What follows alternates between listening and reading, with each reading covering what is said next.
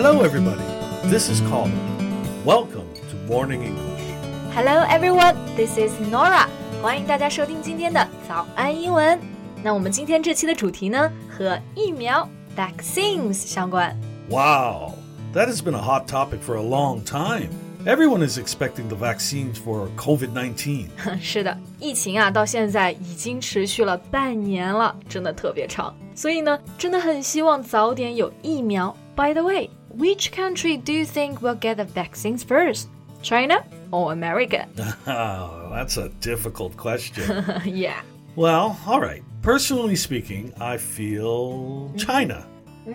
Because, you know, th- they started working on the vaccine earlier. OK，那我们开始呀研制的早一点，所以呢就会觉得应该是我们先研制出来，而且我们一直投入的比例也很大。 Right. But I really agree with Dr. Anthony Fauci's opinion. This is not a competition to win a game.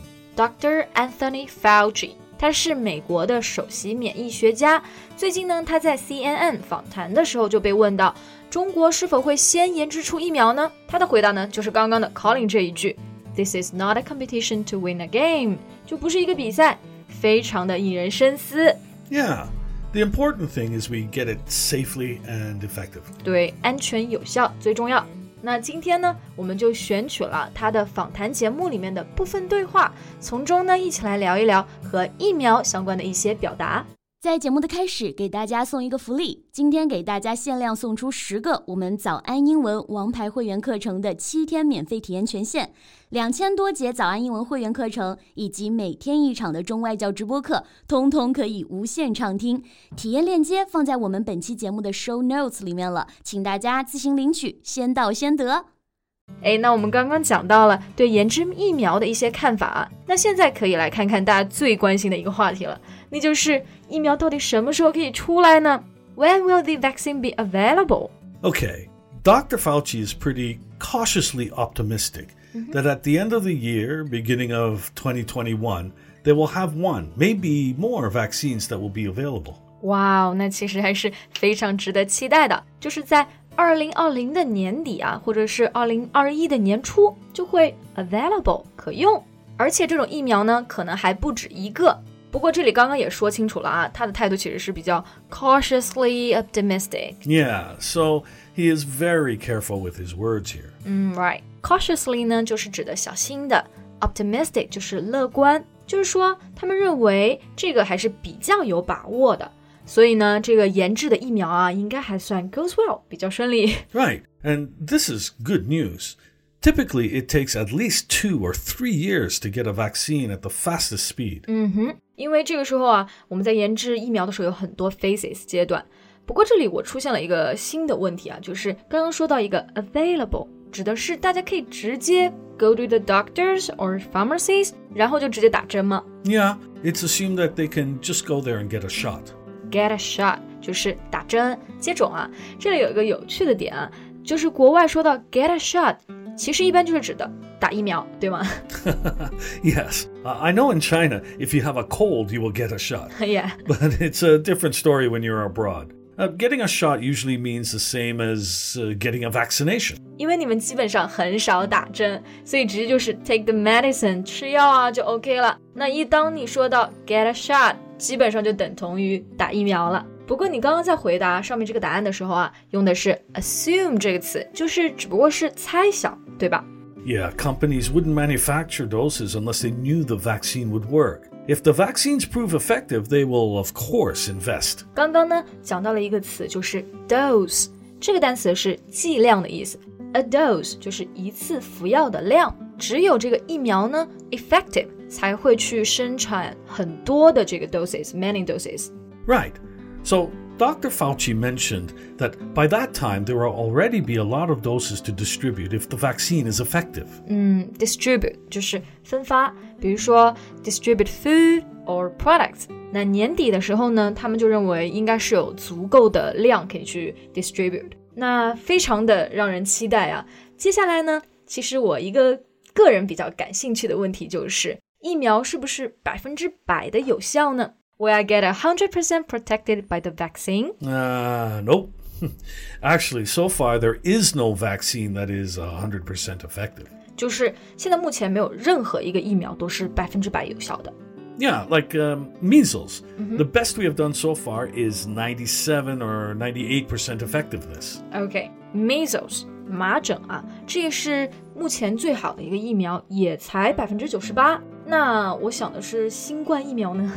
What Dr. Fauci said is that he would settle for a 70 75% effective vaccine. Set for 就是指的，嗯，勉勉强强同意吧。那目前呢，也就是说，觉得如果疫苗有百分之七十有效，就还挺不错的了。那这个数字是不是有什么特别的含义啊 Yeah, that would usually bring you to the level of herd immunity level. ？Herd immunity，群体免疫啊，这个词非常的学术。 Well, it refers to a large proportion of the population Being immune to an infectious disease. 嗯，infectious disease 传染性的这种疾病啊，那刚刚还有一个词就是 immune 嘛，就是免疫的。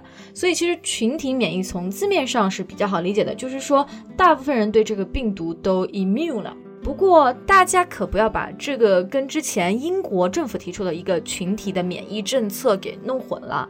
Yeah, it's totally different. The British government was trying to reach herd immunity by letting half of the population become infected.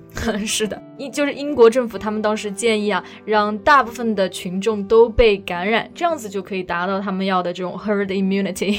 This is insane. I feel the same 。不过我们刚刚提到的这种 herd immunity 是通过 vaccine，通过疫苗啊，所以大家注意区分一下。不过我还有一个疑问， 就是我看到很多报道说，美国人其实有很多人不愿意去接种疫苗，这个是真的吗？